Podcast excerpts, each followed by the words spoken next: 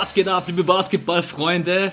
Wir sind wieder am Start, wir sind wieder zurück, wir sind wieder back. Das fünfte Viertel nach drei Wochen Pause. Ich glaube, drei Wochen Pause waren es jetzt insgesamt. Erstmal, ich bin der Max und mit dabei ist natürlich. ich bin Björn, was geht? Max und ich haben uns vorgenommen, am Anfang des Podcasts jetzt immer unsere Namen zu nennen. und das kommt jetzt für die Hörer, die uns schon seit Ewigkeiten hören, so richtig komisch. So, hä? Warum, seit wann stellen die sich vor? Ja, aber Leute, Brand Recognition, ganz wichtiges Thema bei uns und deswegen ab sofort immer mit Vor- und Nachname vorstellen und äh, erstmal ein bisschen den Lebenslauf droppen. Also ich bin Creator auf YouTube.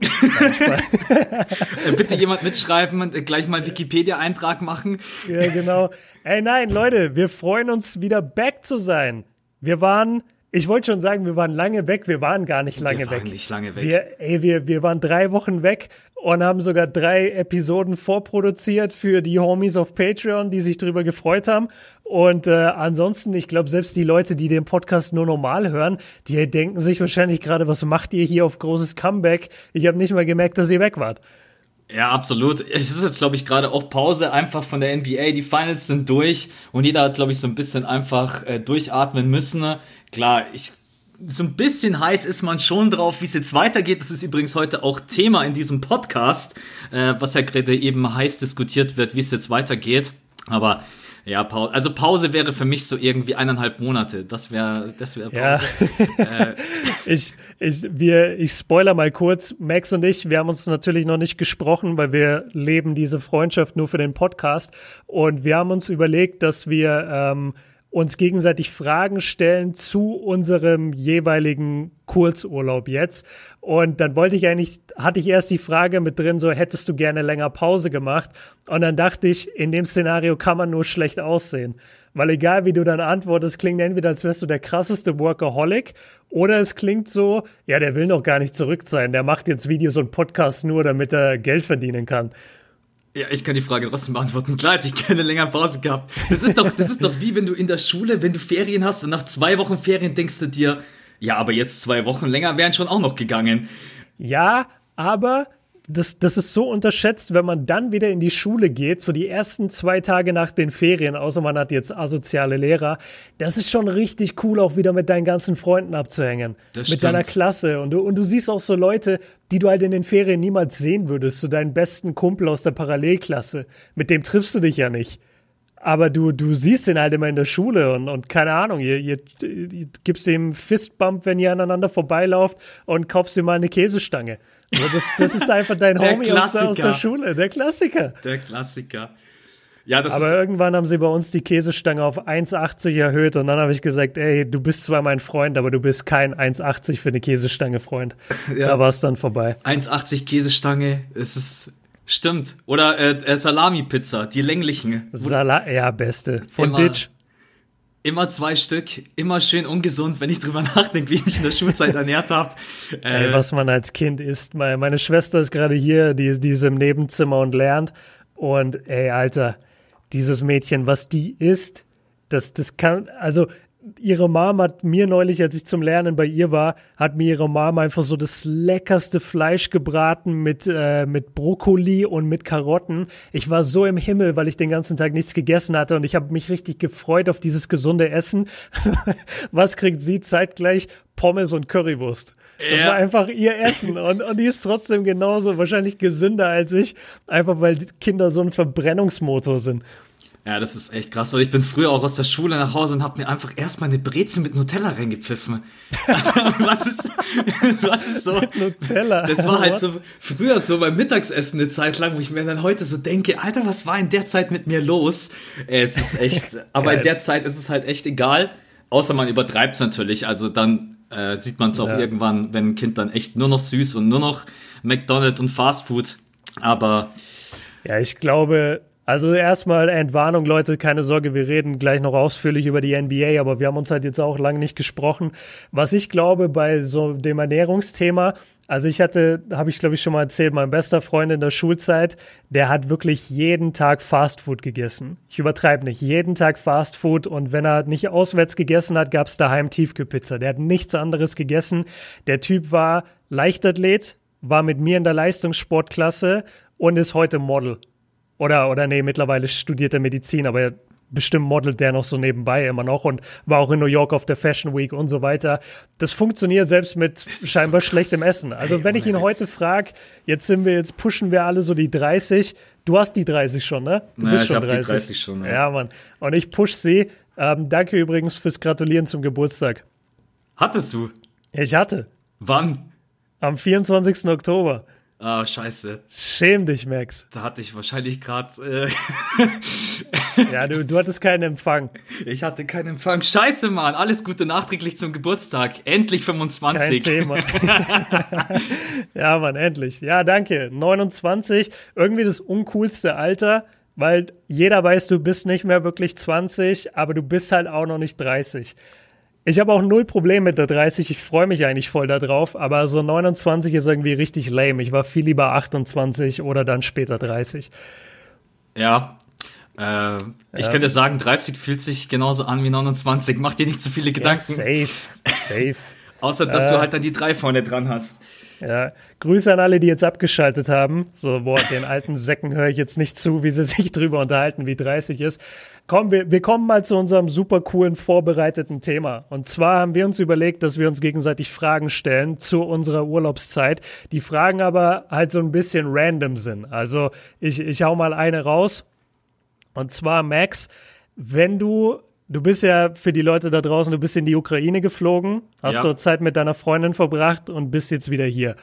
Meine Frage ist, wie ist es, weil ich glaube, Hinreise und Rückreise hatten wahrscheinlich noch mal andere Vor äh, Sicherheitsvorkehrungen, weil du ja geflogen bist kurz bevor oder während Corona gerade wieder richtig angezogen hat und du kamst jetzt zurück, als es halt praktisch überall jetzt schon wieder der Shutdown im Gespräch war. Ja. Deswegen, wie war die Flugzeugreise hin? Wie war die Flugzeugreise zurück?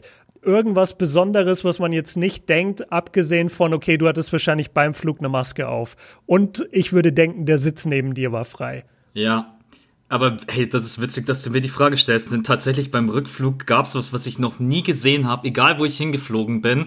Kurz bevor es zum Boarding geht, also rein ins Flugzeug, zeigst du ja normalerweise einfach bloß ganz kurz nochmal deinen Reisepass und dein, äh, ja. dein Dokument, also dein, ja, deine Papiere halt, wo alles draufsteht. Ticket, Pass. Ticket, genau. Ja. Und das erste Mal stand in der Mitte eine Dame mit einer Lupe, die sich einzelnen Personen rausgezogen hat und hat mit der Lupe die die Spiegelungen auf dem Pass überprüft, ob alles drauf, also zum Beispiel, wenn ihr den deutschen Reisepass euch anguckt, und ja. ihr haltet den ein bisschen gegens Licht, da werdet ihr sehen, dass euer Bild so innen drinnen ein Deutschland-Symbol hat und keine Ahnung, so laute Reflektierungen. Mhm. Die hat das erste Mal, das habe ich vorher noch nie gesehen, hat wirklich die Leute einzeln rausgezogen und hat die Reisepässe kontrolliert. Ich weiß nicht, ob das nur was mit Corona zu tun hat. Es gibt ja auch gerade viele andere Dinge, die auf der Welt passieren, die schlimm sind. Aber das habe ich auf jeden Fall noch nie erlebt und äh, hat mich auch irgendwie irritiert und verunsichert. Und ich muss auch sagen, es ist am Flughafen äh, viel mehr Polizei und Militär unterwegs. Also das ist schon. Ähm, jetzt allgemein in der Ukraine oder auch dann auf dem deutschen Flughafen? Äh, auf dem deutschen Flughafen eher mehr Polizei, in der Ukraine tatsächlich auch Militär unter anderem. Also mhm. wenn ich das von der Kostümierung beurteilen kann, glaube ich, kann ich schon unterscheiden, ob einer vom Militär ist oder einer von der Polizei. In Deutschland, der Flughafen München, der ist wie leer gefegt. Also das ist echt. Ja, ähm, ich bin gelandet, bin rausgekommen, da standen vielleicht sechs Leute, die auf jemanden gewartet haben und ansonsten musste ich dann noch ein Stück gehen. Aber da ist echt. Aber ja, äh, man kann auf jeden Fall sagen, die haben die sechs Leute alle auf dich gewartet. Das wäre ein ziemlicher Boss-Move. nein, nein, nein, die haben nicht auf mich gewartet. Mein, Dad, mein Dad hat äh, draußen gewartet.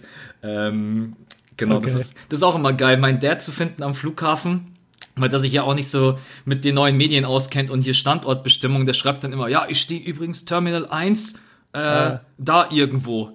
Ja, ja, aber ganz ehrlich, so am Flughafen, das ist auch die Hölle. Ich weiß, ich glaube, das ist vor allem in den USA ist das so unendlich nervig, wenn du einen Uber bestellst zum äh, Flughafen. Die Flughäfen haben oft so mehrere Ebenen. Und wenn du dann sagst, hier ist mein Standort, hol mich ab, dann kann es das sein, dass der einfach eine Ebene drunter ist ja. und der wird dich niemals finden. Obwohl ja. der genau da steht. Und, und du weißt es auch nicht, weil dir ist es nicht bewusst, während du da drin stehst, dass du hier in verschiedenen Ebenen gestackt sein könntest. das erinnert mich gerade an eine Geschichte, die wir nie erzählt haben. Weißt du noch in San Francisco, als der eine Uber die ganze Zeit im Kreis gefahren ist und wir uns die ganze Zeit gedacht haben, was macht denn der? Also ihr müsst euch vorstellen, wir stehen beim Hotelausgang und neben uns war, war quasi so eine Art Durchfahrt, also ein bisschen weiter links vom Hotel und da ist der anscheinend ja, ja, ja, ja, immer genau. die ganze Zeit durch diese Durchfahrt durchgefahren und hat wahrscheinlich vom, vom Ortungsdienst her hat er gedacht, der steht direkt neben uns, stand er wahrscheinlich auch. Ey, Aber da war halt eine Mauer. Da war halt und eine das, Mauer. Das war für ihn nicht ersichtlich, wo wir jetzt sein könnten. Hey, das hat mich so Das war, das war witzig, ja. Das stimmt. hat mich echt äh, leicht. Ich weiß noch, damals waren wir dann irgendwann, glaube ich, nach zehn Minuten dann doch leicht genervt und sind dann, äh, wir sind ihm quasi hinterhergelaufen. Genau, wir sind dem, aber das haben wir öfter gemacht, weil in San Francisco, als wir dann in, das war ja in Oakland und San Francisco ist dann die geile Stadt Ja, stimmt, sozusagen. Und als wir in San Francisco waren, war es, glaube ich, so, dass Uber in manche Straßen nicht reinfahren durften und dann haben die uns immer so ganz aufgeregt äh, angerufen und haben gesagt, kommt jetzt, kommt jetzt. Und wir so, hä, was sollen wir denn tun? Und dann mussten wir manchmal so zwei, drei Blocks laufen und da hat dann der Uber auf uns gewartet. Ja. Das war auch komisch. Aber nochmal zu, damit wir hier in unserer Thematik bleiben. Also, wir hatten jetzt das mit der Lupe, aber wie ist es in so einem Flugzeug? Weil ich bin ja jetzt natürlich die ganze Zeit nicht geflogen. Wie ist es in einem Flugzeug während Corona? Also du wirst, also erstmal laufen alle im Anzug rum vom äh, Personal. Du wirst, wenn du. Also so, so ein Schutzanzug. Ja, so ein Schutzanzug. Ja. Ähm, Krass. Kenne ich auch. Ich habe ja neun Monate Zivildienst im Krankenhaus gemacht und wenn wir dann mit bestimmten Virenpatienten, äh, wenn wir die quasi dann irgendwie transportieren mussten, dann mussten wir auch immer so einen Anzug äh, anziehen. Deswegen Respekt erstmal an alle die, weil unter dem Ding ist es einfach sau heiß. Natürlich Mhm. alle Maske, wenn du reinkommst, wird ganz kurz Temperatur gemessen. Das geht Mhm. aber ratzfatz. Ja, mit, mit so einer Pistole, ne? ja, das geht Ja, ultra ja. schnell. Ich habe dann auch drauf geguckt, ich hatte irgendwie 36,1 oder sowas. Äh, ich hatte schon das Gefühl, Hast, ey, ich hast dir vorher noch schnell einen Kühlakku draufgelegt, absolut, absolut. damit du alle tricken kannst. ähm, und im Flugzeug selber ist es nicht so, dass die äh, Sitze gesperrt sind, aber jeder ähm, achtet selber drauf. Also entweder setzen Paare zusammen, Eltern und Kinder, oder wenn jemand wie ich einzeln fliegt, setzen die Leute alleine. Also ich bin einmal auf die Toilette ganz hintergegangen, da habe ich das ganze Flugzeug einmal ganz kurz abgecheckt, wie alle sitzen. Und da war eigentlich relativ schnell ersichtlich, entweder Paar, Alleinfliegender, Businessman, was auch immer, oder halt Eltern und Kinder irgendwie zusammen. Ja, und, und dann immer, äh, und dann immer jemand dazw also dann ein freier Platz dazwischen oder was? Weil du kannst dich ja nicht, wenn du ins Flugzeug steigst, kannst du dich ja nicht entscheiden, ich setze mich jetzt hier hin und ihr setzt euch bitte dahin. Ähm, ja, du kannst ja deine Sitzplätze Es vorab ist ja kein auswählen. Bus. Ja, Also ja, ich- genau. also Genau, ich- aber du, du hattest jetzt keinen direkten Nachbarn, oder? Nein, ich hatte keinen direkten Nachbarn und hinter mir saß auch keiner und ich glaube, selbst vor mir saß keiner. Okay, ja, dann wird die Airline nur äh, gemindert Flugtickets verkaufen. Ja, also, Also es waren insgesamt reguliert. vielleicht 70 oder 80 Leute. Aber trotz allem kann ich euch sagen, ne, es macht alles irgendwo vorne und hinten keinen Sinn, weil als wir ausgestiegen sind, wurden wir vom, ähm, von so einem Bus abgeholt und das Areal, um auf den Bus zu warten, die Tür geht nicht auf. Du stehst dann da mit diesen Ah, 70, 80 mies. Leuten, ne? Ja, okay. Ich bin Kenn dann, ich. ich bin dann wieder zurück auf die Treppe, aber in dem Moment muss ich ja wieder an allen vorbei, weil ich war relativ weit vorne gesessen. Also ich hatte bestimmt zu 50 Leuten keinen Mindestabstand mit nur einem Gehweg. Das ist einfach, Ja, aber ihr hattet wenigstens alle eine Maske auf, ne? ja, auf jeden Fall. Und ich habe auch einen Corona-Test gemacht. Ähm, da auf jeden Fall Lob, das geht ultra Das- schnell. Ah, okay, das ist nämlich meine nächste Frage. Also da, da cheat ich ein bisschen, weil ich habe eigentlich vier dadurch. Ähm, ich kenne Corona-Test nur aus den Horrorgeschichten ganz am Anfang, nämlich dir wird irgendein Stäbchen richtig tief in Rachen und Nase gesteckt und es ist super unangenehm. War das so oder war das nicht so? Ja gut, ich muss sagen, ich bin relativ schmerzunempfindlich, was das angeht. Aber also ich habe es jetzt, es war nichts anderes als, kennt ihr das, wenn ihr zum Arzt geht und der hält dieses Holzstäbchen Ja, an ja. eure Zunge und ihr sagt dann, äh. und, im Ende, und im Endeffekt ist es nichts anderes, bloß dass er ein bisschen weiter hinten reingeht. Ich hatte jetzt aber keinen Würgereflex oder sonst irgendwas. Und das Ding Okay. war wirklich, die Registrierung hat länger gedauert als der Test. Der Test hat, Mhm. glaube ich, insgesamt eine Minute gedauert. Ja, ich glaube, da sind die jetzt mittlerweile auch so fit und die Ja. haben sich da wahrscheinlich auch gut drauf vorbereitet. Ja, absolut. Ja. Okay. Darf ich eine Frage zurückstellen? Ja, genau, wollte ich gerade sagen. Lass, lass so hin und her Ping-Pong spielen. Ja, und zwar die Frage, die ist mir heute so gekommen, weil ich ja immer ganz gerne so mein Essen auf Insta poste und was ich so futter. Und ich ja. erinnere mich an deine Insta-Story, wo du so richtig abgefuckt vor dem Urlaub warst auf dich selber. Ja, Finals. Ja, und du hast dir, du hast dir halt, ja, einfach auch durch Stress und in der Nacht aufstehen, nicht genügend Schlaf, hast du dich sehr ungesund ernährt. Und dann habe ich mir mal so die Frage gestellt, was ist eigentlich ein Björn an einem normalen Tag? Weil ich weiß in der Früh, ich stehe auf und ich esse mein Müsli, ich esse dann zwischendurch vielleicht eine Banane, dann mache ich mir mittags vielleicht irgendwie, keine Ahnung, Lachsbrot oder sonst irgendwas und dann denke ich mir, ich, ich habe gar keine Ahnung, was du eigentlich den ganzen Tag isst. Frühstückst du und isst dann den ganzen Tag nichts? Oder wie okay. ist so dein Rhythmus bei dir? Oder was isst du? Ganz kurze Info, Leute. Hier an der Stelle ist leider bei mir die Aufnahme abgebrochen. Tut mir sehr, sehr leid. Wir steigen jetzt nochmal neu ein. Wir hatten 15 Minuten drüber recorded. Ich habe es nicht gemerkt. Und jetzt steigen wir eben nochmal ein nach dieser Frage von Max zu meinen Essgewohnheiten. Also Max, nachdem du es jetzt schon gehört hast, interessiert es dich bestimmt brennend. Deswegen mache ich es kurz. Ähm, ich esse normalerweise zum Frühstück ein Müsli mit äh, kein Müsli, sondern Haferflocken, schütte mir da ein paar Blaubeeren mit rein und Banane. Oder wenn ich das nicht zur Hand habe, dann auf jeden Fall so ein paar Mandeln und Rosinen. Also immer Haferflocken mit ein bisschen Extras. Das ist mein Frühstück. Ähm, nicht zu vergessen das, mit Sojamilch.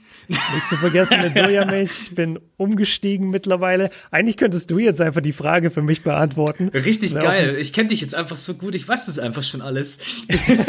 genau. Obwohl wir uns nie unterhalten, abseits von dem Podcast. Ähm, wir müssen echt mal auch so telefonieren, Max. Egal. Was, was ich so sage. ja, können wir, können wir auf jeden Fall gerne machen.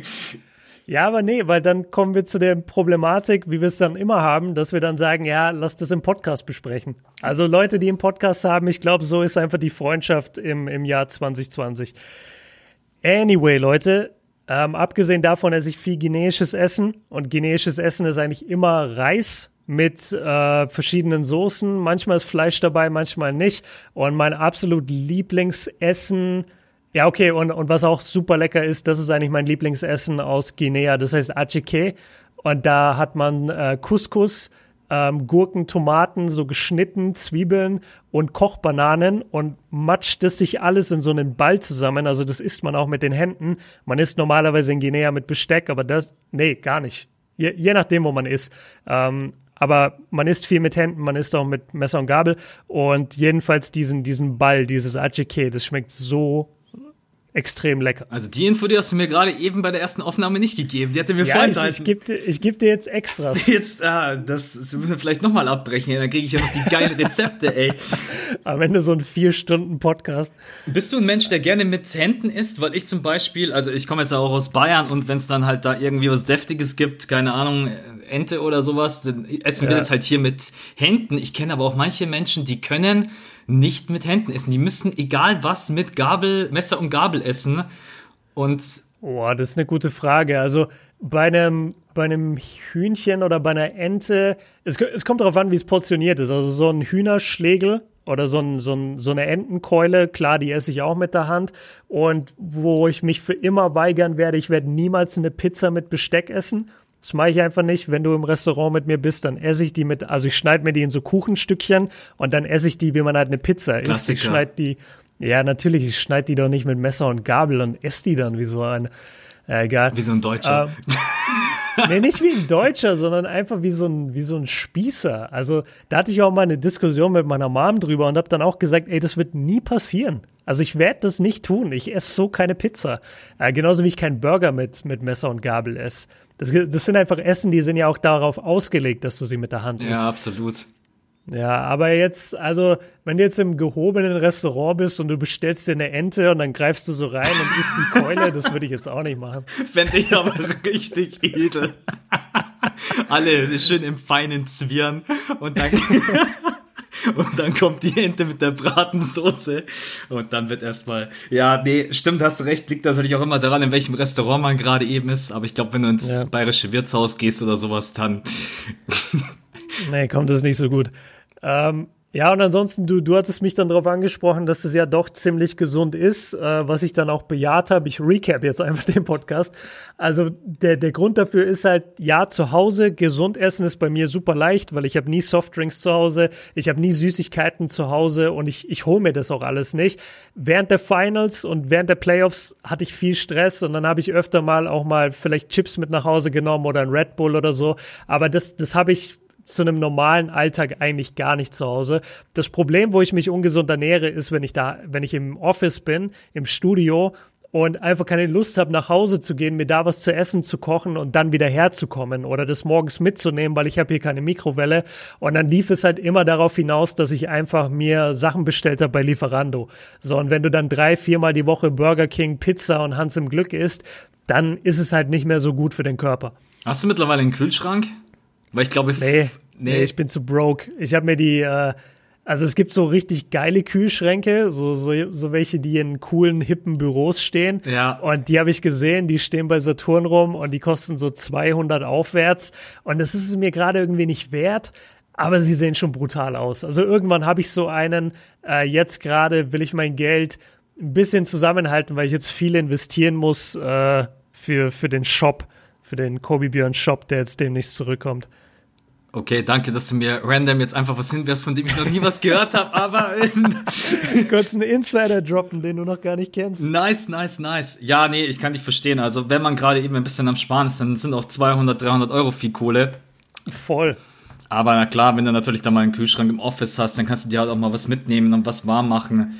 Ähm, ja, warm machen ist dann nochmal eine eigene Sache, weil dafür brauchst du dann wieder eine Mikrowelle. Ja. Also du, du musst schon echt investieren, bevor du hier ordentlich essen kannst. Pass auf, wenn du dir einen Kühlschrank kaufst, rufst du mich an, die Mikrowelle kriegst du von mir als Support. okay, okay, abgemacht. Dafür will ich aber mindestens drei Shoutouts haben. Nein, Spaß Krieg, Kriegst eine Insta-Story mit Verlinkung. Ja. Nee. Influencer-Shit. Aber ich kenne das auch, ich muss jetzt gerade eben sagen, auch dadurch, dass ich die ganze Zeit im Homeoffice bin, ich ernähre mich zu Hause halt viel, viel besser, als wenn ich im Office bin, weil ich habe da die gleiche Situation wie du. Ich rede jetzt vom Dazone, dem Office. Du musst ja. halt dann immer irgendwie was mitnehmen, was du halt warm machen kannst, was halt nicht so gesund ist. Oder du musst halt zum Kiosk gehen oder zur, äh, zur Kantine und kaufst dir einen Salat für 8 Euro. Ey, für 8 Euro kaufe ich so viel Salat, dass ich drei Wochen nichts anderes esse außer Salat. Aber. Ja. Und dann noch die Hälfte wegschmeißen. Ja, das kommt auch noch dazu. Okay, nice. Okay, also merkt euch, Leute, The Zone macht Max ungesund. Absolut. Aber jetzt nicht mehr, weil ich jetzt von zu Hause aus arbeite. Hey. okay. okay wer, wer war jetzt dran? War ich dann dran? Ja. Boah, jetzt müssen wir dieses ganze Thema nochmal aufmachen. Ey, Max, das müssen wir kurz halten. Ich will jetzt nicht nochmal die gleiche Unterhaltung führen. Aber komm, wir sagen. Ähm, Kann ich ja kurz machen. Ja, ja, auf jeden Fall. Und es war, es war auch super cool, deswegen nehmen wir es nochmal mit rein. Ähm, für einen für eine Person, die aus Deutschland kommt, egal ob jetzt Deutscher oder in Deutschland sozialisiert oder zumindest hier lebend und hier die Gepflogenheiten kennend, was ist besonders auffallend in der Ukraine kulturell? Wenn du wohin gehst und du denkst dir so, ah krass, das machen wir in Deutschland ganz anders. Mein Beispiel war, die stellen sich alle rückwärts auf die Rolltreppe. Was natürlich absurd ist, aber solche Geschichten. Ja, jetzt erzähle ich dir was, das hast du noch nie gehört. Nein, ich wünschte, ich könnte dir jetzt ein anderes Beispiel erzählen, aber es ist tatsächlich vom kulturellen her das, was mir am sofort aufgefallen ist. Und zwar der Klassiker, ihr kennt es, wenn man bei uns einfach in den Supermarkt geht, kauft sich was ein, egal welche Kette, hinter dir stehen fünf, sechs, sieben, acht Leute und du bist der Erste in der Reihe und zahlst mit Bargeld. Heutzutage kann man ja auch ohne Bargeld zahlen, muss ich sagen, habe ich vor ein paar Wochen für mich entdeckt. Richtig geil. Einfach Handy hinhalten und fertig. Ähm, ich hab's aber du kannst doch auch so einfach mit Karte zahlen. Ja, aber so, aber du zahlst mit Karte?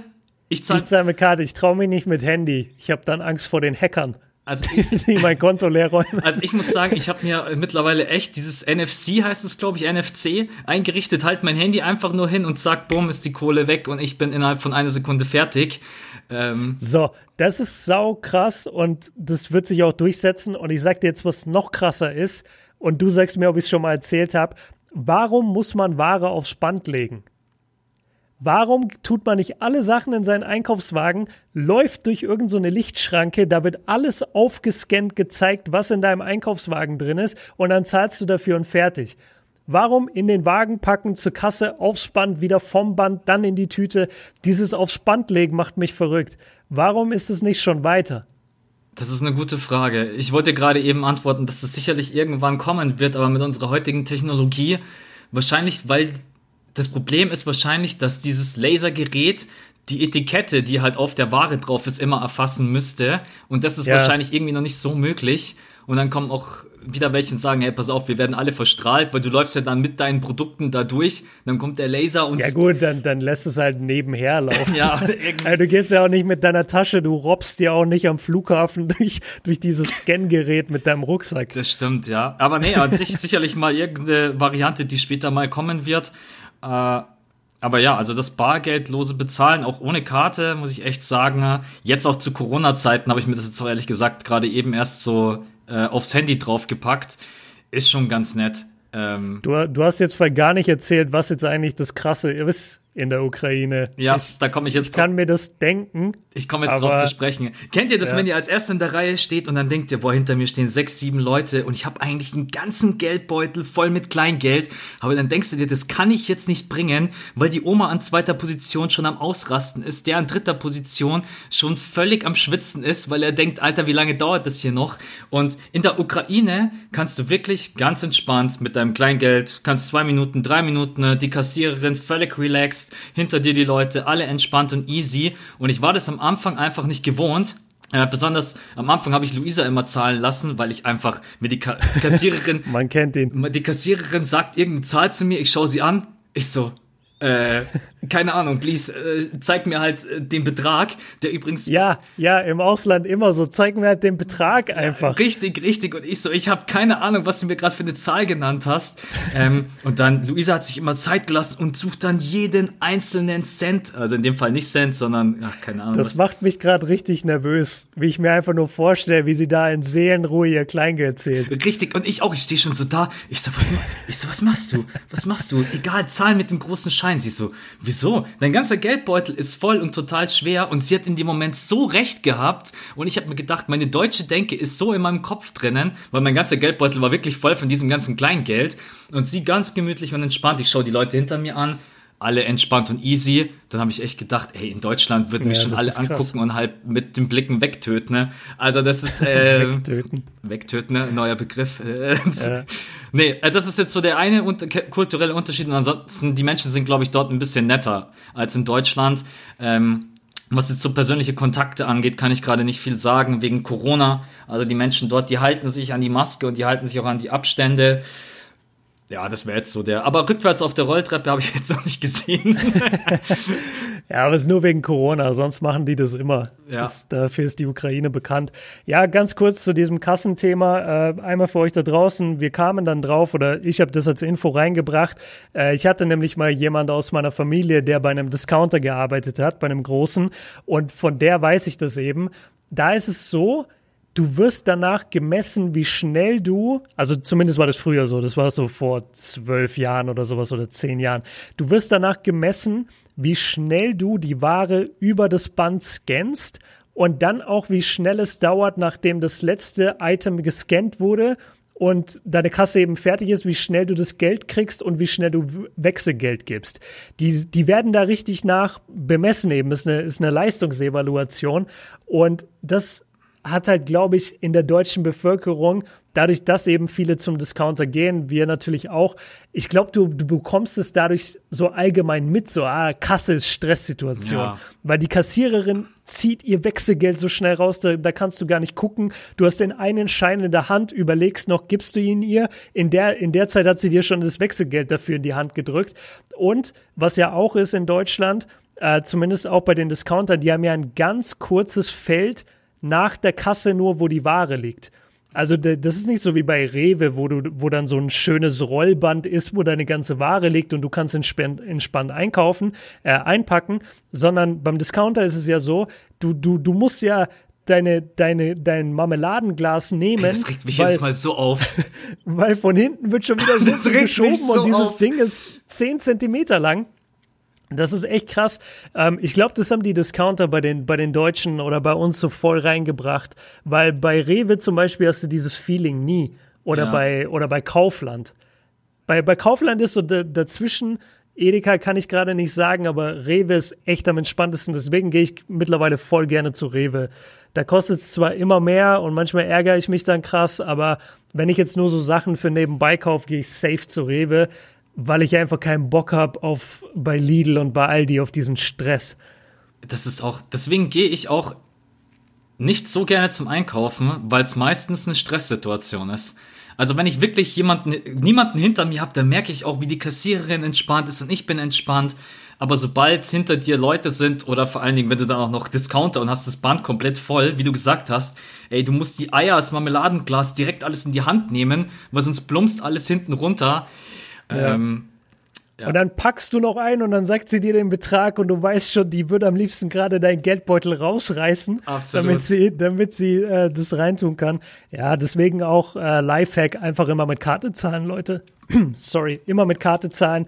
Dadurch hast du es viel entspannter an der Kasse, weil wenn du sagst, während du das letzte Ding noch einpackst in deinen Wagen, sagst du zu ihr mit Karte, weil dann muss sie einen Knopf drücken die muss immer den Knopf drücken, wenn du sagst mit Karte, damit dieses Gerät sich aktiviert. Ja. Und, in, und diese Zeit, wo sie den Knopf drückt, das ist dein Sweet Spot. Da hast du noch mal zwei Sekunden, das ist das Marmeladenglas.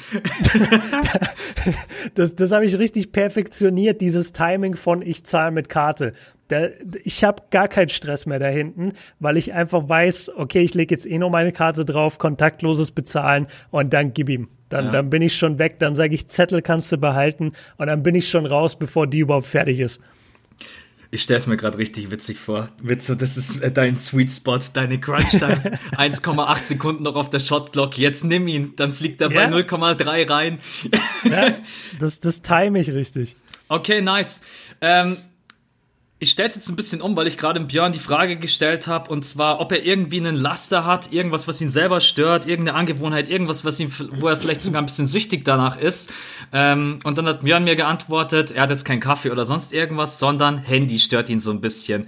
Ich formuliere die Frage jetzt mal ein bisschen um. Könntest du dir eine Woche lang komplett ohne Handy vorstellen? Das ist halt immer die Frage bei Leuten wie uns, und ich denke, mittlerweile geht es so vielen so, dass wir halt extrem auch mit unserem Handy natürlich arbeiten. Und gerade wir, die Content Creator sind, wir promoten halt unseren Stuff mit unseren Handys, wir machen Insta-Stories von unterwegs, wir haben Communities, die wir gerne teilhaben lassen an dem, was wir gerade tun oder die wir teilhaben lassen müssen, weil es ein Gewinnspiel ist oder sonst irgendwas. Du hast halt immer irgendwo mit deinem Handy für die Arbeit zu tun.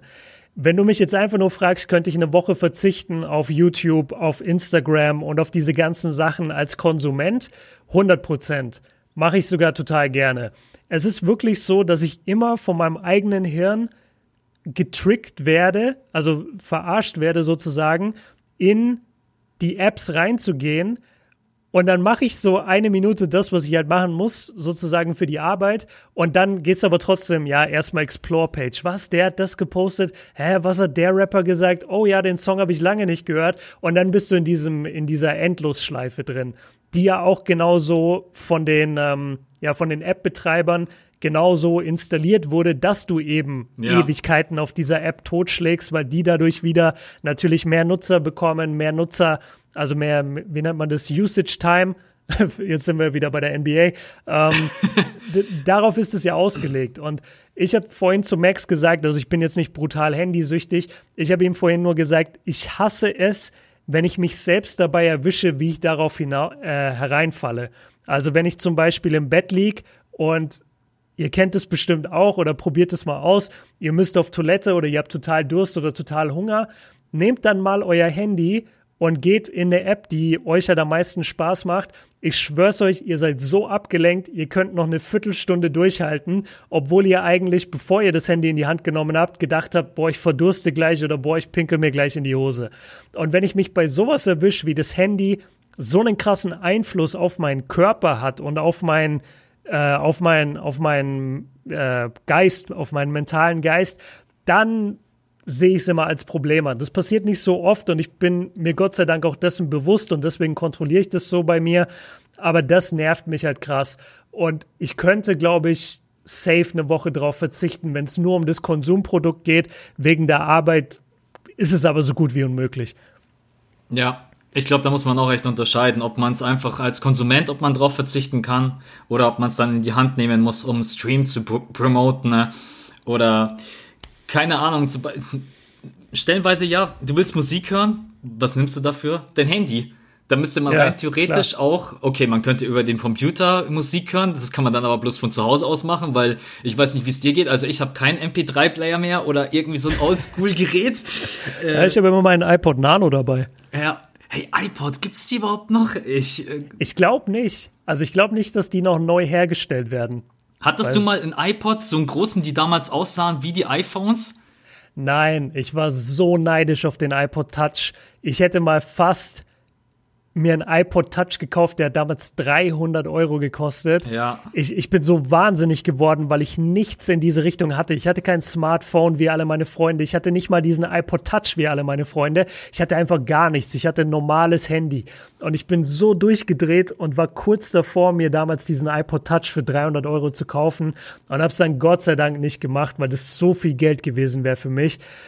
Ähm, ja, nee, ich, ich hatte nie ich habe immer Musik, so schnell es ging, dann über mein Handy gehört. Also das, das ging ja selbst schon mit so Sony Ericsson Handys. Hast du ja zumindest irgendwie dir so zehn Lieder drauf gebracht. Und damit habe ich viel gehört. Ich habe viel gehört mit so billig MP3-Playern mit 128 MB und sowas. Und das war es eigentlich ziemlich. Ja, hattest du ein iPod? ich habe gehofft, du fragst mich das nicht. Aber ja, ich habe. Du hattest alle. iPod Shuffle, iPod Nano, iPod Touch. Nee, ich hatte tatsächlich bloß in meinem Leben einen einzigen iPod und das war tatsächlich der Touch damals. Ähm, da hat mich einfach irgendwie gejuckt. Den in den, erstens habe ich ihn bei allen anderen gesehen. Ja, das ich, war krass. Jeder so, hatte den. Dann habe ich mir so gedacht, ey, es ist so. Und es sah ja auch damals, war das ja, das war ja was völlig Neues mit den ganzen, mit den ganzen Farben und du kannst da drauf klicken und das, also das war ja damals heute. Wir klingen wie so Leute, die Farbfernsehen beschreiben. ja, wirklich. Aber damals war das halt so krass und ich habe mir gedacht, nee, den muss ich mir jetzt einmal gönnen. Hat sich's gelohnt? Ich würde sagen, Jein. Also damals war man das nicht so gewohnt, so einen riesen Teil mit sich rumzuschleppen. Im Training war es dann eigentlich immer mehr Stress. Da war ich auch mehr Fan von diesen kleinen MP3-Playern, die du gerade eben angesprochen hast. Und selbst wenn es plus 128 MB waren oder was auch immer, weil die waren einfach so leicht, die hast du gar nicht gemerkt. Ey, bei deinem iPod Touch hast du ja gefühlt schon die Hantel mit im Fitness gehabt. ähm, aber ja, nee. Ja, auch die ersten iPhones. Mein, mein Dad hatte das iPhone 1 das war, der hat es aus Amerika mitgebracht damals und das war für uns so ein krasses Gadget. Und irgendwann habe ich das mal bei uns zu Hause jetzt rumliegen sehen. Das ist einfach erstmal voll der Brocken im Vergleich zu allen Smartphones heute. Ich weiß nicht mal, wie das iPhone 1 aussieht. Letztendlich auch wie jedes iPhone, aber so, so ein bisschen dicker. Also auf jeden Fall hinten raus viel dicker und ja. auch in der Breite ein bisschen breiter. Ich muss nach, ich muss, ich muss Aber es, es sieht halt schon aus wie jedes ja. normale Dinge. Ja, man sieht, es ist wesentlich dicker, stimmt. Krasses Schinken, krasser Schinken. Aber kostet immer noch, äh, was hier? iPhone 1, 8 GB schwarz, gebraucht auf äh, eBay 495 Euro. Man kennt ihn. ohne, ohne Simlock. Äh, also ja, vor allem, vor allem, als ob irgendeine App auf dem Scheißteil noch läuft. Äh, Und du kannst Witz. es ja nicht, du kannst es ja nicht updaten auf iOS 11. Ja. Das geht ja auch nicht. Also das ist ja der letzte Quatsch. Warum solltest du so viel Geld für ein Handy ausgeben, das du gar nicht nutzen kannst? Aber er schreibt rein, sehr guter Zustand, siehe Bilder. Kann ja sein, aber du kannst nichts damit machen. Halt die, die, Software funktioniert einfach nicht. Ja, vielleicht musst du einfach mal das iPhone 1 von deinem Dad nehmen und einfach mal reinstellen. Das ist dann der Kühlschrank und die Mikrowelle. oh Mann. Ja. Okay. Ähm, wir hatten das gemacht, wir haben über die Handysache geredet. Okay, jetzt kommen wir zu einer Frage. Jetzt sind wir endlich an dem Teil des Podcasts angekommen, wo wir beide uns nicht alles doppelt erzählen. Das war jetzt auch anstrengend für uns und ich hoffe für euch war es einigermaßen erträglich anzuhören. Max, meine dritte Frage an dich lautet, welchen Aspekt von YouTube-Videos produzieren und oder deiner Arbeit insgesamt hast du im Urlaub vermisst? Also dementsprechend ist wahrscheinlich auch, was ist von deiner Arbeit, die du tagtäglich machst, jetzt für YouTube, was ist da deine absolute Lieblingssache? Das ist eigentlich relativ einfach zu beantworten und das sage ich jetzt nicht, weil ich den mit dir gemeinsam aufnehme. Es ist tatsächlich der Podcast. Also wenn ich am Ende noch auf was Bock hatte, war es der Podcast. Alle anderen Sachen war ich am Ende echt am Limit, weil mhm. die Recherche, Skript schreiben, Szenen zusammensuchen. Und ich habe auch gemerkt, als wir die drei Patreon-Pods aufgenommen haben, die haben Boah, mir. hat das Bock gemacht erstmal. Die haben mir echt noch Spaß gemacht und ich sag auch ganz ehrlich zu euch jetzt, zu dem Zeitpunkt, jetzt nochmal irgendwie eine Analyse, Rookie-Analyse, Draft-Analyse, das hatte ich nicht mehr in mir. Ich hatte einfach keine Lust zu dem Zeitpunkt und deswegen kann ich eigentlich sagen, der Podcast ist immer am entspanntesten, weil also erstens hast du immer einen Partner, mit dem du einen Dialog führen kannst, was einmal schon cool ist, weil ich weiß nie, was du antwortest, was du für Ansichten hast. Dann hat man einfach eine gute Connection. Und vor allen Dingen, man kann sich auch relativ schnell Themen raussuchen, äh, über die man auch einfach mal so zack drüber quatschen kann, ohne dass ich jetzt, keine Ahnung, äh, die letzten Advanced Stats raussuche und wann hat der und der Spieler weiß Gott was gemacht. Ähm, ja, nee, deswegen muss ich echt sagen, also der Podcast äh, macht auch jetzt immer noch mit am meisten Spaß von der ganzen Arbeit. Ja, das ist perfekt. Ich habe den Eliup in die Luft geworfen und du bist hingesprungen, hast den 360 Windmill genommen und hast ihn reingeslammt. Und jetzt kriege ich, jetzt krieg ich eine 10. ja, hast eine 10 bekommen. Von D-Wade gibt es nur eine 9, aber ansonsten hast du nur 10 von der Jury. Nee, cool, ähm, verstehe ich total ich hätte spezifizieren sollen, weil ich habe den Podcast ausgeklammert. Ich meinte eigentlich äh, von der Arbeit, halt, die du alleine jeden Tag verrichten musst. Wenn du da jetzt noch Bock drauf hast, kannst du auch machen. Wenn nicht, äh, gehen wir einfach weiter. What happens? What happens macht einfach am meisten Spaß, weil ich kann ohne Belange über die wildesten Gerüchte quatschen. Äh, aber also alles davon macht dir Spaß? Weil ich meine wirklich so Teilschritte. Also bei What Happens wäre es jetzt die Thesen raussuchen und dann aufnehmen und dann Schnitt und dann Upload, Thumbnail erstellen. In, in solchen Dimensionen denke ich gerade. Ah.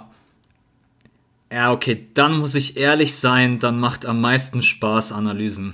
Da muss ich ehrlich sein, weil wenn ich mir am Ende eine Analyse angucke und sehe, ich spreche über die Dreierwurfquote und es kommen die ganzen Dreier, es kommen die ganzen Misses, dann kommt die Quote eingeblendet, dann kommen die ganzen Statistiken, Zahlen, dann kommt eine Animation und dann am Ende, wenn ich drauf gucke, denke ich mir so, geil, ist der größte Aufwand, ist der größte Stress, aber am Ende macht es auch irgendwo am meisten Spaß, selbst wenn es der größte Stress ist, weil ich es mir dann einfach am Ende angucke und sage, das ist stimmig und passt, was auch mal nicht sein mhm. kann. Du kennst es selber, manchmal schaust du dir ein Video danach an, denkst dir, Alter, warum habe ich da das nicht gemacht und dann habe ich da einen Fehler gemacht aber ich glaube, so Schnitt macht mir schon am meisten Spaß. Schnitt und Animation zu basteln und Grafiken, ähm, da, das liebe ich einfach und das äh, werde ich, glaube ich, auch mein ganzes Leben lang irgendwie in irgendeiner Form machen. Und ich weiß, das dass du das total hast. und Na, es, es kommt drauf an, aber was ich mega cool finde, bei mir ist es der eine Teilschritt davor, und zwar das befriedigendste Gefühl an meiner ganzen Arbeit gibt mir Rendern.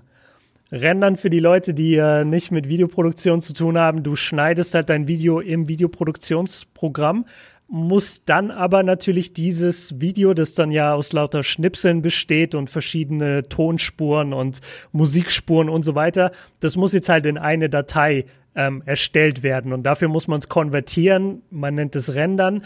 Und wenn ich dann auf Exportieren klicke und dann steht da Video rendert und dann steht da irgendwie 17 Minuten rendern, ich gucke da immer zu.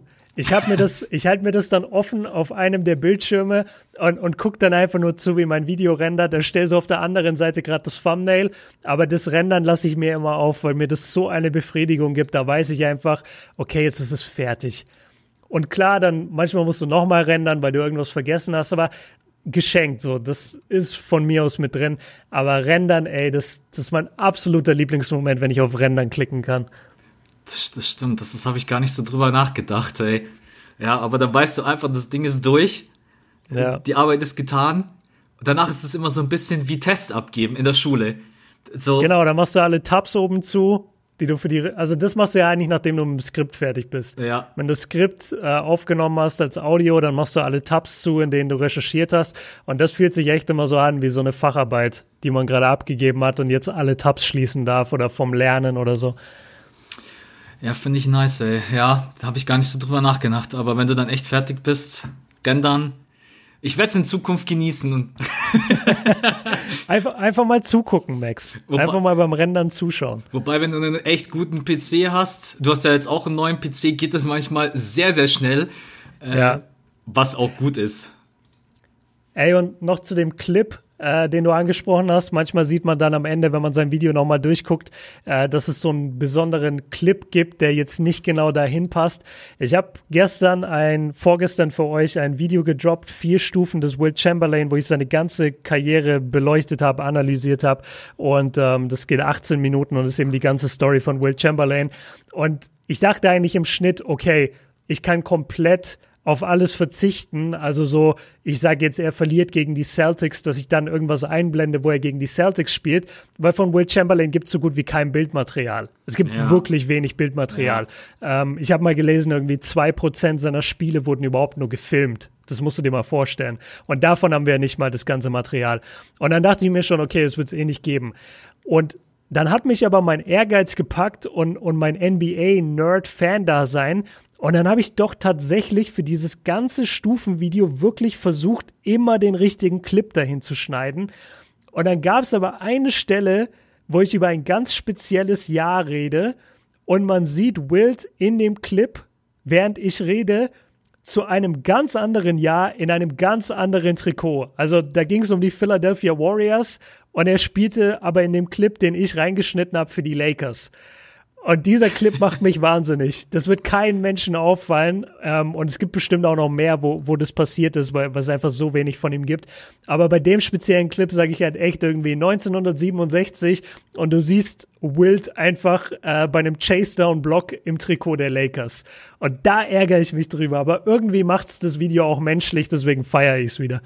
Und das sind so Sachen, die fallen keinen Menschen auf. Das ja. ist echt so. Das fällt dir auf, weil du natürlich jede Sekunde dir genau anguckst. Aber so beim Schnelldurchlauf, ähm, also ich kann dir auch selber sagen, wenn ich deine vier Stufen Videos angucke, du, du hörst ja mehr zu, weil es ja auch viel um die Information geht, um den, über den Spieler, über die Periode, wenn der halt erste Stufe, zweite Stufe, dritte Stufe, vierte Stufe. Und ja. manchmal läuft es dann so vor deinem Auge zwar, aber du, guckst gar nicht so wirklich hin. Das klingt irgendwie blöd, aber man hört, ich glaube, man kann die vier Stufen Videos auch einfach als äh, Podcast sich reinziehen. Äh, Safe. Also von ja. dem her, ähm, ja, kenne ich das Gefühl. Gut. Ich habe noch eine letzte Frage und die benutze ich jetzt als Überleitung. Mir ist nämlich keine, mir ist keine persönliche Frage mehr eingefallen, aber mir ist eine Frage eingefallen, die trotz allem für dich persönlich ist. Und zwar, okay. wir wissen, wir wissen alle, was dein erstes Video war. Dein ja. erstes Video. Aber ja. was war denn dein zweites Video? was war dein zweites? Ich weiß es. Ich weiß es. Ich weiß es.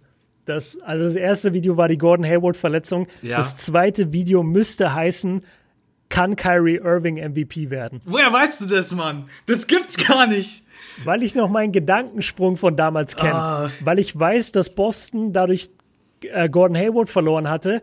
Und dann war wirklich so die Frage, okay, was passiert jetzt mit Boston? Kacken die jetzt voll ab? Ja. Oder schafft es Kyrie Irving, diese Mannschaft irgendwo nach vorne zu tragen und er wird am Ende MVP, weil er in der Eastern Conference da irgendwie dominiert?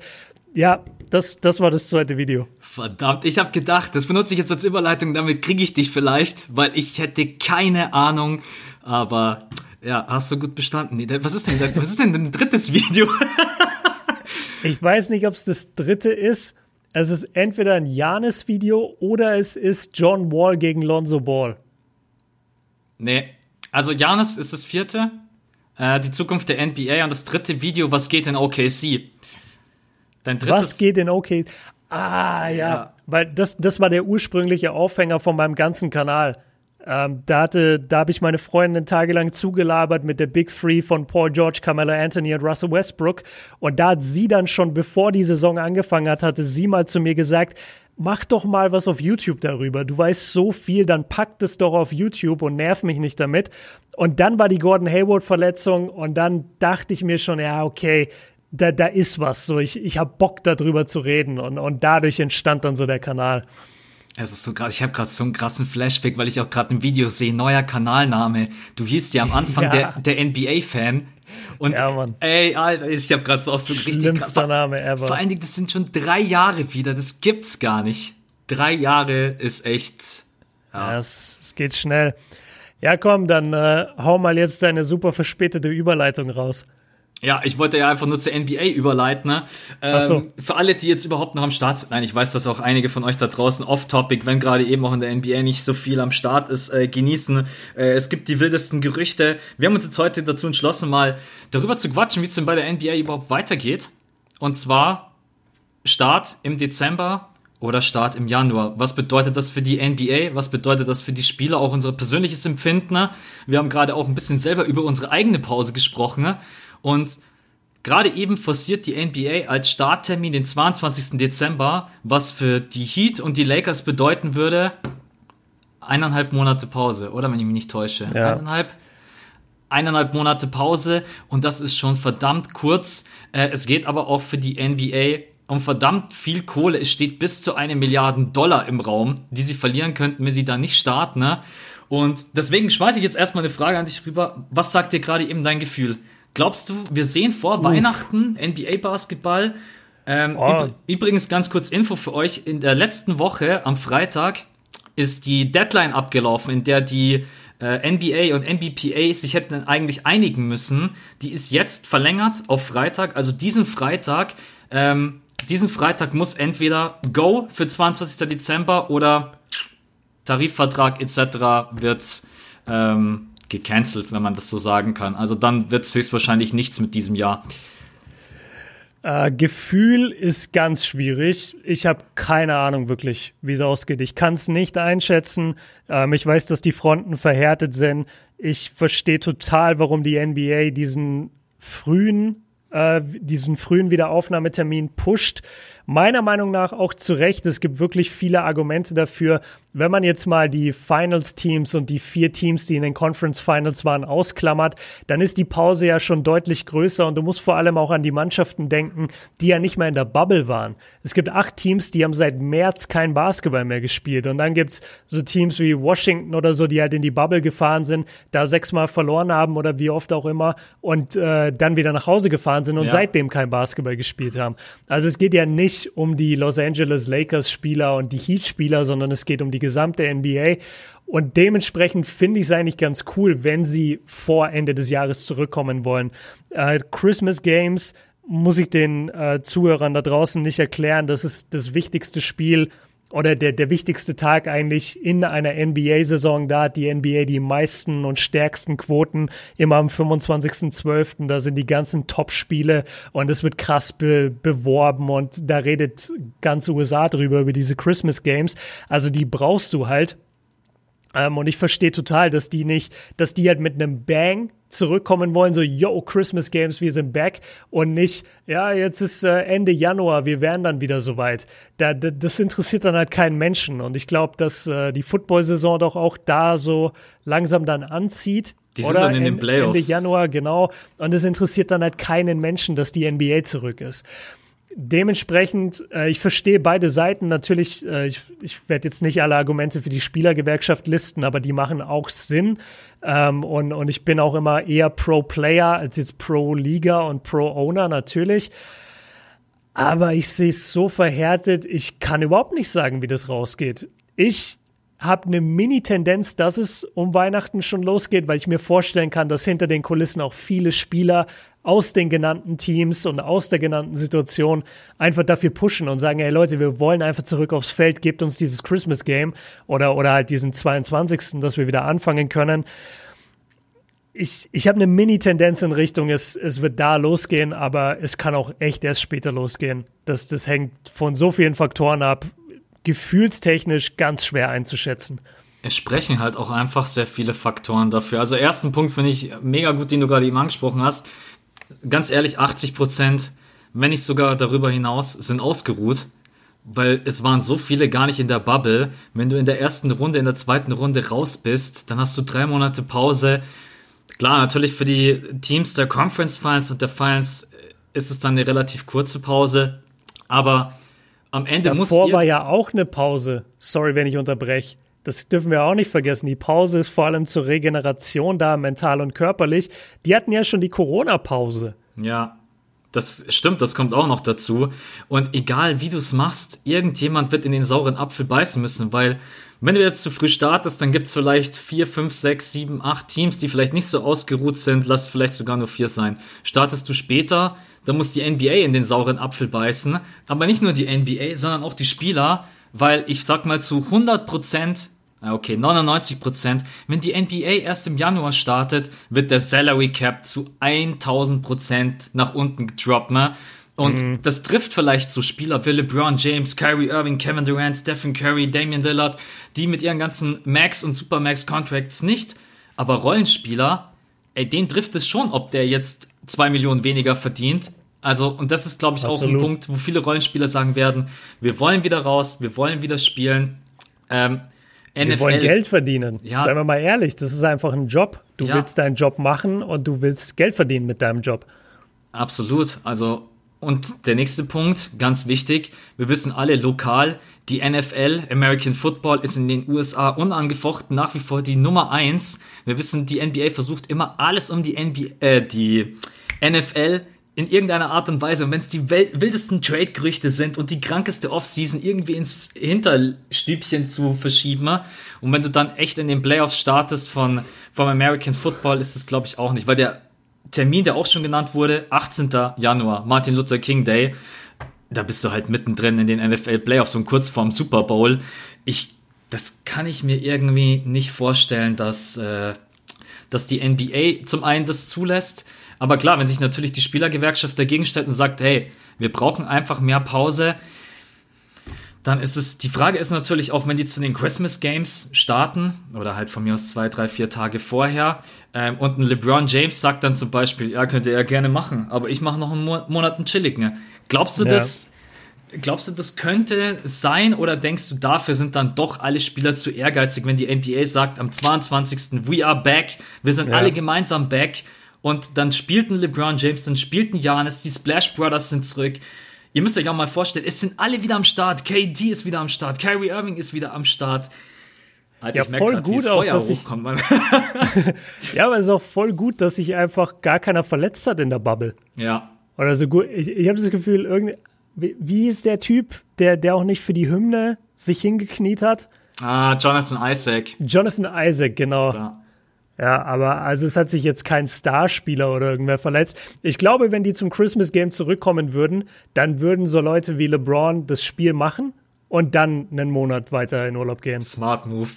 ja, 100 Prozent, weil die sind Business, die sind einfach Geschäftsmänner und die wissen ganz genau, das ist die größte Aufmerksamkeit, die ich in der Saison haben werde. Natürlich nehme ich das Christmas Game mit. Ist ja gar ja. keine Frage. Und man muss auch sagen, die Spieler haben sich in der Bubble also sowohl die NBA als auch die Spieler haben sich ja ultra vorbildhaft verhalten. Ähm, man kann überhaupt nicht meckern über, über die Attitude von den Spielern. Genauso wenig von der NBA, was sie da für ein Konstrukt aufgebaut haben. Deswegen denke ich, wird schon eine Einigung gefunden.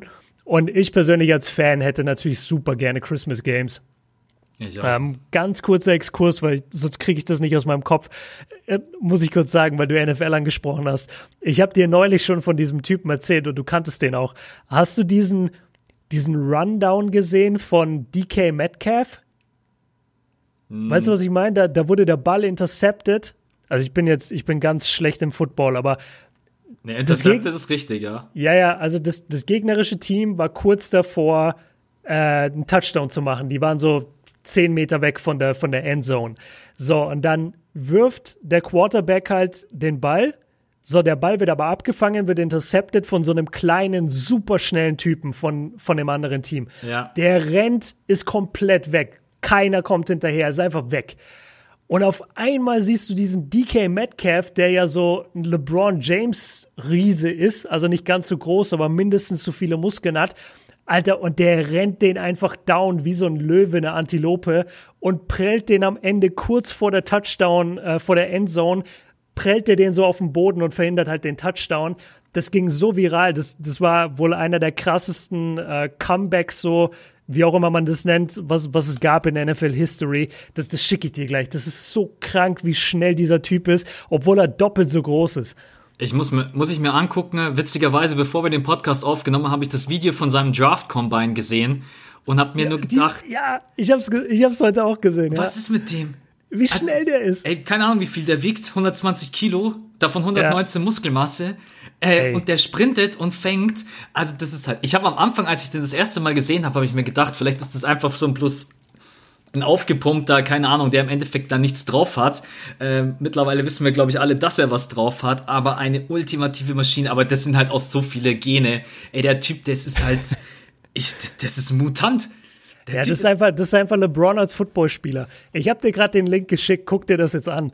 Jetzt live im. Die, die äh, Leute können es ja gerade auch angucken. DK Metcalf. DK, also die Buchstaben DK und dann Metcalf, M-E-T-C-A-L-F. Und das ist das erste oder zweite Video von der NFL, geht eine Minute 23. Warte, Guck dir an, wie der den. Okay, intercepted. Rennt. Ich sehe den, den Kleinen. Er läuft, er läuft. Und guck dir an, wie Alter, was, kommt. was? Guck dir an, wie er kommt. Ey, das Ey. ist halt so krass. Ey, was er ist halt doppelt so groß. Er ist und, und ist auch noch 20 Meter weiter hinten, als das Play losgeht der ist in so einer negativen Situation und pusht sich da raus und holt diesen kleinen Typen noch ein. Also das ist, das ist so, als würde Janis irgendwie, weiß ich nicht, Chris Paul im Sprintduell besiegen. Übrigens der kleine Typ Baker, ich habe es gerade auf dem Trikot gesehen. Damit, ja, Bu Buda Baker heißt der. Damit äh, nicht alle denken, also ich habe ja von NFL, also ich kenne zwar die Regeln, aber ich kenne halt ungefähr gefühlt äh, nur drei Spieler. Äh, ist, ich kenne ihn jetzt, ey. Das ist mein krass. neuer Favorite. DK ja, Metcalf. Wahnsinn. Aber sie feiern sich trotzdem für den Run. Ja, aber gut, war ja auch ja, ein gutes war, Play war auch ein kranker Run. Aber ja, war, war von beiden äh, Mannschaften cool. Egal, back to NBA. Erstmal gleich, Hast, äh, ich wollte jetzt sagen, erstmal gleich ins Fitness gehen. Das geht ja leider nicht. ja, stimmt. Aber jetzt mal zu dem Thema.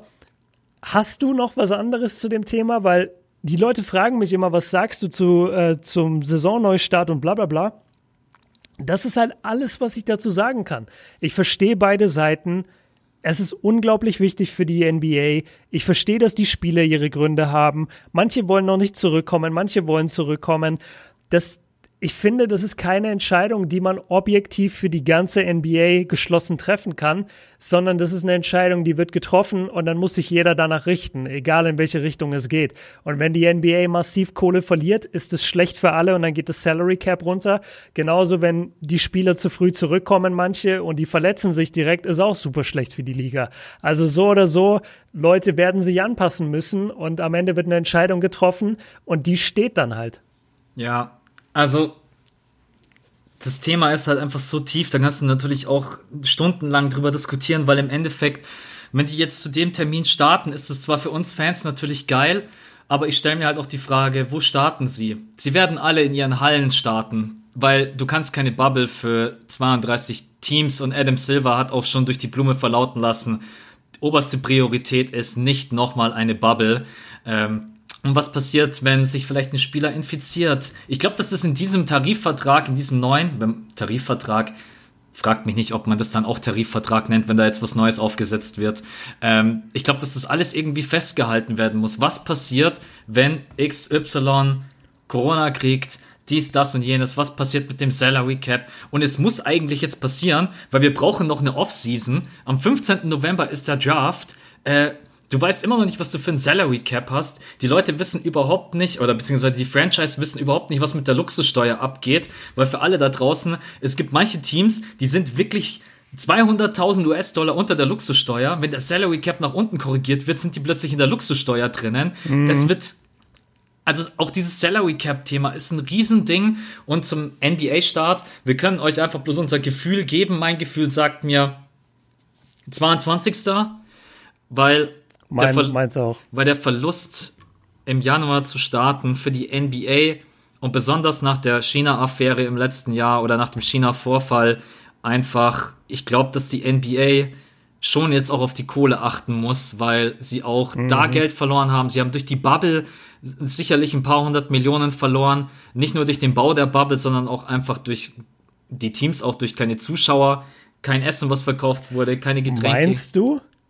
Also Was? klar, klar, ähm, in, in den Hallen auf jeden Fall. Das, das tragen ja aber die Owner. Aber meinst du jetzt, die NBA musste irgendwie viel bezahlen für die Bubble? Ja, die Bubble hat, wenn ich mich nicht täusche, bis zu 100 Millionen US-Dollar gekostet. Ehrlich? Ja. Also was? Ja, okay, gut, die, die, ja. Aber ich, also ich hätte jetzt gedacht, weil die Bubble gehört ja ESPN. Ja. Und dann dachte ich halt, ja, okay, die werden, ich meine, die schneiden sich ja nicht ins eigene, Fle ins eigene Fleisch. Die sagen ja nicht, nee, ihr dürft nicht kommen und wir beherbergen euch nicht. Also hier mehrere Medienberichte. Bis zu 150 Millionen hat die Bubble in Orlando gekostet. Auch von ESPN die Meldung. Ah, okay. Ja, ja aber gut. Meine, die hat man ja mal nebenbei auf dem Bankkonto. ja, ich wollte vorhin schon sagen, als du gesagt hast, so ein Rollenspieler merkt diese zwei Millionen, wollte ich dann, also im Jahr wollte ich dann eigentlich sagen, gut, dass wir nicht mehr in so einer Situation sind. Also als YouTuber ist einfach lukrativer. Ich sag den Leuten auch immer, werdet keine Basketballprofis, werdet YouTuber. Ja. lukrativer, Leute. Dann Aber könnt ihr nämlich mal überlegen, kauft ihr euch den Kühlschrank oder die Mikrowelle oder gar nichts. Oder gar nichts. Das ist dann oder gar das nichts. Läuft auf gar nichts hinaus. nee, ja. ich glaube ansonsten äh, können wir nächste Woche nochmal drüber quatschen. Dann werden wir höchstwahrscheinlich einen neuen Stand haben. Aber jetzt zum aktuellen Zeitpunkt, ich meine, wir können da jetzt wild spekulieren. Am Ende entscheidet das Adam Silver, die NBA und die NBPA. Ähm, und wer da, da letztendlich das entscheidende Wort hat, auch bei den Spielern. I don't know. Ich schätze mal wahrscheinlich Chris Paul, LeBron James und Co. Ähm, und Obama. er wird von LeBron dann zugeschaltet. Ja, Obama, der einfach mal den Dreier reinsplasht. Weiß nicht, ob du das Video Ey, gesehen hast. Das ist so smooth, dieser Typ. Aber ich denke mir auch immer, wenn Obama den nicht getroffen hätte, ne, hättest du dieses Video niemals gesehen. Ja, natürlich dieses nicht. Dieses Video würde nicht existieren, die hätten die Speicherkarte verbrannt. Also, ich habe gestern erst einen Podcast gehört, äh, ganz witzig. Ich weiß nicht, ob du die kennst, diese YouTuberin Bibis Beauty Palace. Ja, klar.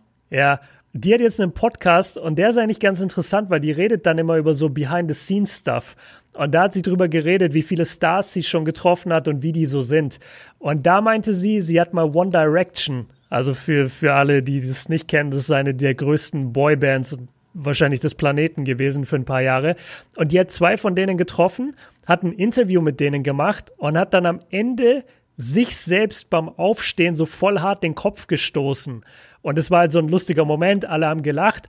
Und dann wollte sie dieses äh, Material halt haben. Und dann hat das Management sofort gesagt, nee, auf keinen Fall, das löschen wir sofort, weil die Jungs wirken auf dem Video schadenfroh. Und es darf nicht sein. Oh Mann, ey. Und, und sie meinte, sie meinte halt, sie hat es dann nochmal im Podcast erzählt, so, nee, das war überhaupt nicht so, das war einfach total lustig und natürlich haben die gelacht, ich habe auch gelacht, weil ich habe mir halt blöd den Kopf gestoßen und es war eine lustige Situation und ich will gar nicht wissen, wie da bei Obama auf solche Videos geachtet wird. Also bis ein Obama-Video wirklich rauskommt, was meinst du, was dafür alles passieren muss? Ja, da muss halt der erste Dreier-Swish reingehen, damit das Video kommt. Ja, stell dir vor, du bist so einer, der, der so heimlich Obama gefilmt hat und dann lädst du das hoch und auf einmal steht halt echt so der Secret Service vor deinem Haus. Oh mein Gott. Dann sagst du, ja, kannst du es mal bitte runternehmen und ja. kannst du direkt mit nach Guantanamo kommen. Oh Mann, ey. Ja, aber. Ey, heute Nacht ist US-Wahl, oder? Richtig, ich glaube so, äh, ich weiß gar nicht, wann die Auszählung beginnt, irgendwie um 19 Uhr, 20 Uhr hier, deutsche Zeit. Äh, aber so früh? Äh, ich glaube, die ersten, ja, wobei. Ja, stimmt, ich sehe hier gerade die ersten Wahllokale öffnen und das war vor 10 Stunden. Ja, also ich glaube, wir kriegen das Ergebnis, wenn der Podcast erscheint. Dann wissen okay. wir, glaube ich, äh, also wir können es euch jetzt gerade eben noch nicht sagen. Aber auf jeden Tja, Fall. Tja, wer hätte das gedacht, Max? Das Ergebnis hat uns ja jetzt doch alle überrascht. Ja, äh, aber war ja klar, dass der äh, war klar, dass der gewinnt ist. Ja, ja. Ist jetzt auch mal jemand im Weißen Haus, der ein weißer Mann ist. Ja. so richtig mysteriös um 80 Ecken. Es ist auch mal wichtig zu sagen. Ja, ja keine Ahnung, was, was ist deine Tendenz? Ich, ich glaube irgendwie nicht. Ich finde, Biden war nicht so der starke Gegenkandidat und ich glaube, der hat die Leute nicht überzeugt. Natürlich will ich nicht weiter Trump, aber ich glaube, Biden hat die Leute jetzt nicht so überzeugt. Was ist deine Einschätzung? Äh, witzig, ich bin am Flughafen, als ich zurückgeflogen bin, äh, bin ich jemandem begegnet und wir sind dann in der Schlange gestanden. Joe Biden. Nee, ich bin nicht Joe Biden begegnet, aber jemanden aus Louisiana, der ist ja. in die Ukraine geflogen, um seine Frau zu heiraten. Ne? Und mit dem habe ich dann ganz kurz fünf Minuten über die aktuelle Situation und auch über die US-Wahlen gequatscht. Und er hat auch gesagt, also so stellenweise was in Europa an Berichterstattung und auch in der Ukraine, Russland und solchen Ländern, er hätte gesagt, das ist alles also wenn man ESPN und die ganzen, äh, ESPN sage ich schon, ESPN. Äh, CNN, Fox, Fox CNN. und so weiter verfolgt, hat er gesagt, also erst die Wahrscheinlichkeit, dass Trump wieder Präsident wird, ist verdammt hoch. Und ja. ich glaube auch tatsächlich irgendwie, ja, wir wissen alle, dass es beides sind irgendwie nicht die Optimallösung. Äh, Biden hat, glaube ich, nicht genügend Power, wenn man das so sagen kann, im mhm. Wahlkampf irgendwie gehabt. Äh, Trump ist natürlich auch jemand, der polarisiert. Es ist. Und, und genau das nervt mich so. Also, ich fände es einfach extrem entspannt, wenn das Amt des US-Präsidenten mal wieder von jemand bekleidet wird, der auch wirklich ein Politiker ist ja. und der auch sich in irgendeiner Art und Weise zu benehmen weiß und versteht, dass dieses Amt halt auch repräsentativ ist, weil die vier Jahre Trump haben mir jetzt einfach, die, die haben mir so eine Ungewissheit gegeben, weil du, je, weil du nie weißt, was passiert mit dem. Also mein, mein Vater sagt es so oft, er sagt so, ey, wenn, also komm dem zweimal dumm, dann wirft er eine Granate oder, oder macht sonst irgendwas oder beleidigt deinen Staatschef auf, aufs Übelste. Also der ist einfach niemand, der diese, diese Politikerrolle wirklich erfüllt hat, sondern der war einfach so ein, so ein Hau drauf-Typ, der da rein ist und gesagt hat, ich mache genauso weiter, wie ich meine Firmen führe. Ich glaube, ja. das ist so ein Mensch, der eher nach dem Bauch entscheidet. Und, ja, total. Und ich glaube, dass du einfach in so einer. Und das dann auch sagt. Ja. So wie so ein Kind. Ja, also ja, gut, über seine Amtszeit, ich mein Gott, kann man sich streiten. Ne? Das würde jetzt den Rahmen des Podcasts äh, sprengen, aber beide Optionen sind sicherlich nicht optimal. Äh, ich weiß auch ja. ehrlich gesagt gar nicht so wirklich, ich weiß, was das Gefühl in Deutschland ist. Das ist klar. Die wollen, dass Trump nicht wiedergewählt wird und Biden der neue US-Präsident wird. Aber was wirklich der Stand in den Staaten ist, kann ich dir so persönlich gar nicht sagen. Dafür müsste man, glaube ich, ich schätze pro Trump. Ich glaube auch. Ich glaube einfach, dass Biden die Leute nicht abholt und die breite Masse hat Trump. Muss ja. man leider so sagen. Selbst die Leute, die finden, er ist ein Rassist und er ist ein Sexist, selbst die sagen, ja, aber der wird schon richten. Das ist ein Macher. Das ist ein cooler Typ.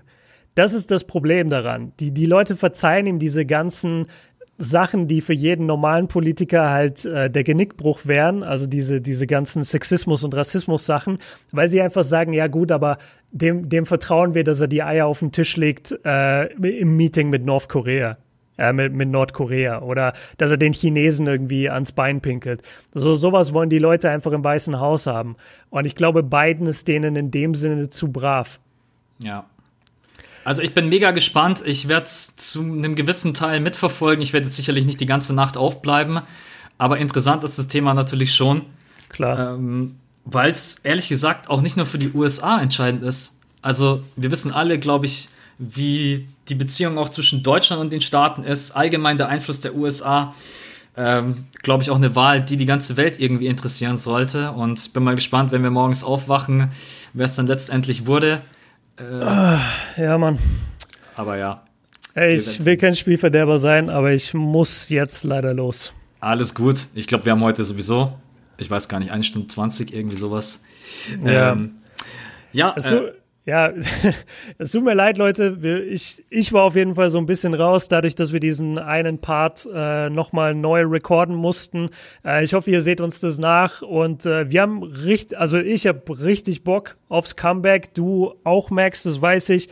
Ähm, nur falls das jetzt am Ende nicht mehr rauskam. Ich habe das Gefühl, ich war so ein bisschen negativ. Äh, will ich gar nicht sein. Also ich freue mich übertrieben, wieder zurück zu sein. Ich liebe genauso wie Max Podcast aufnehmen. Und ich glaube, dass in den nächsten Wochen immer wieder NBA-Sachen ak aktuell sein werden, akut sein werden, damit wir drüber sprechen können. Und dann eben auch in einem gechillteren Setting als jetzt wie heute, wo, wo eben dieser technische Fehler passiert ist. Ja, ich habe einen kleinen Wunsch an euch da draußen. Ne? Schreibt uns doch einfach mal, was euch interessiert. Also zum Beispiel Gerücht Harden zu Philly, keine Ahnung, irgendwelche solche Sachen. Ne? Wir sind bereit, über die wildesten Dinge zu sprechen, zu analysieren, keine Ahnung, irgendwas. Äh, wir gucken dann selber, was sich anbietet, weil unsere normale Struktur jetzt natürlich gerade eben nicht greift, weil kein NBA-Basketball stattfindet. Aber ansonsten schreibt uns gerne entweder Björn auf Insta, Kobi Björn, Max Sports, mittlerweile äh, leider mit O. jetzt ist leider. ähm, genau, nee, ansonsten sind wir heute raus. Äh, Björn hat bei sich auch schon die Lichter ausgemacht. ah, bin ich so dunkel? Nee, alles gut. Und freut mich auf jeden Fall, dass wir wieder am Start sind, dass wir jetzt wieder äh, wöchentlich am Mittwoch droppen. Und dann hören wir uns ähm, nächste Woche Mittwoch auf jeden Fall wieder und wissen dann vielleicht auch schon ein bisschen mehr. Björn, an dich danke. Und ja, danke dir. Bis zum nächsten Mal, Leute. Ciao. Ciao.